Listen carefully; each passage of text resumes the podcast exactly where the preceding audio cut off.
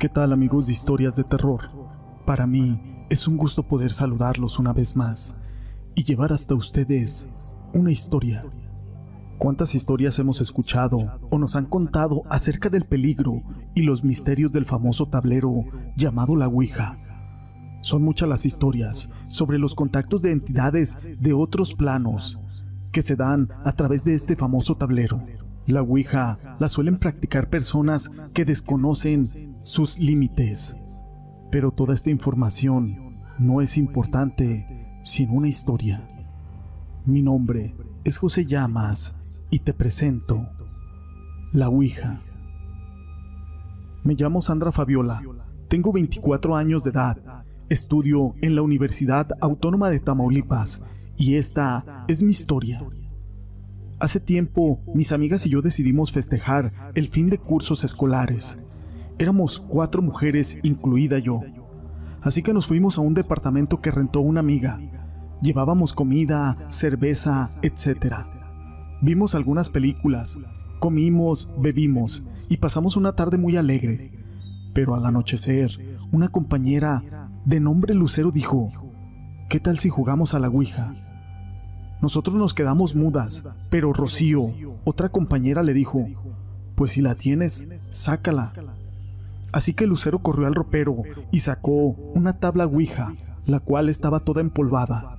Yo ni siquiera las conocía, así que comenzamos bromeando, pero al paso de los minutos las preguntas subían de tono, y Lucero le dijo, manifiéstate. Y enseguida se encendió un televisor, Rápidamente yo corrí a apagarlo y lo desconecté y le dije, ya Lucero, lo encendiste con el control remoto, ¿verdad? Ella me dijo, esa tele no tiene control remoto.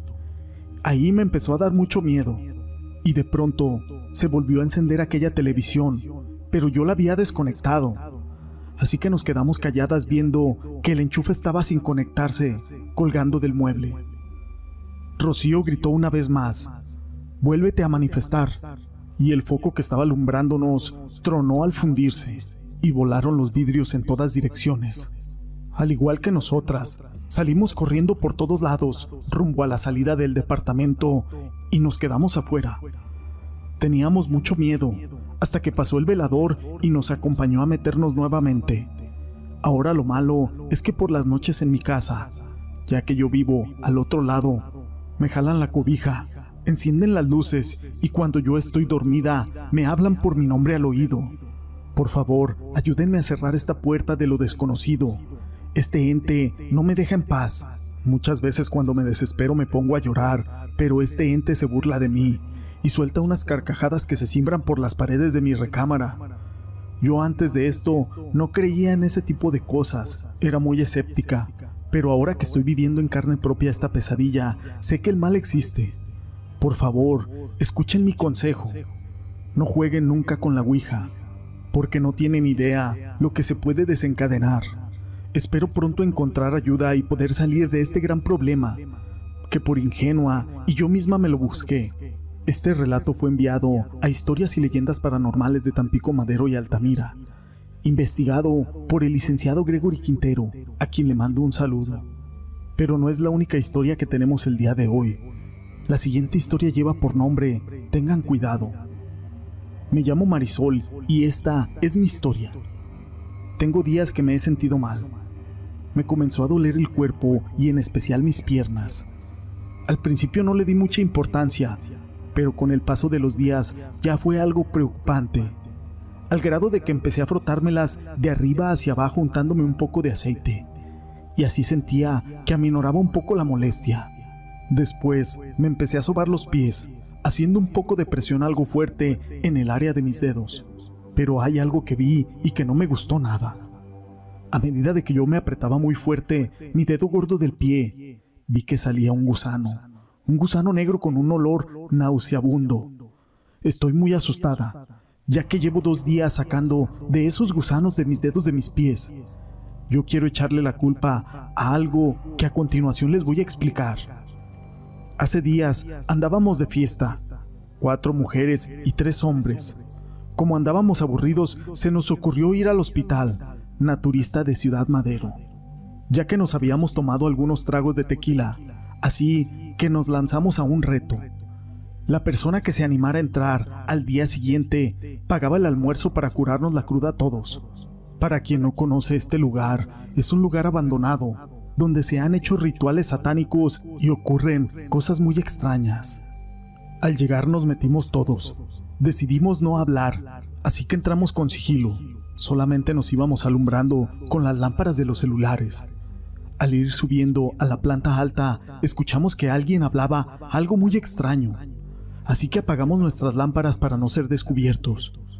Continuamos caminando y solo se apreciaban las luces de algunas velas, ya que unas personas en la parte de arriba estaban haciendo algún ritual sobre un círculo con una estrella de cinco picos. Al ver nosotros esto, nos jalamos con los brazos para dar marcha atrás y no ser descubiertos. Al bajar, sin ser vistos, decidimos ir a la playa Así que pasamos a un depósito a comprar cerveza y amanecernos toda la noche. Pero como dice aquel viejo y conocido refrán, la curiosidad mató al gato. Algo dentro de nosotros nos decía que teníamos que regresar a aquel hospital naturista, a ver qué estaban haciendo aquellas personas en ese ritual. Ya casi amaneciendo, volvimos a ver lo que habían hecho estas personas satánicas. Llegamos y al subir alumbramos aquel círculo donde estaba el pentagrama. Dentro de él había cabellos largos, una gallina y un gato negro, con unos frascos y unas fotografías. Con una vara comenzamos a mover las cosas, pero Nacho, el más bromista de todos, nos empujó dentro de aquel círculo. Y yo, con mi pie izquierdo, pisé las cosas semicalcinadas que estaban allí me molesté mucho con Nacho, que hasta le di una cachetada. Él solo se burlaba de mí y yo me puse a llorar de coraje y de miedo al pensar que esto me podría traer consecuencias posteriores. Decidimos marcharnos de aquel hospital y cada quien se quedó en su casa. Pero con el paso de los días yo comencé a sentir los síntomas que les mencioné en un principio. Estoy muy desesperada. Quiero curarme, no sé si alguien puede ayudarme. Y los jóvenes que tratan de hacerse los valientes, tengan mucho cuidado cuando vayan a este hospital a hacer sus exploraciones o al cementerio, ya que pueden pisar algo como yo lo hice y ahorita estoy pagando por mi atrevimiento y mi osadía. Estos hechos fueron investigados por el licenciado Gregory Quintero, a quien le mando un saludo.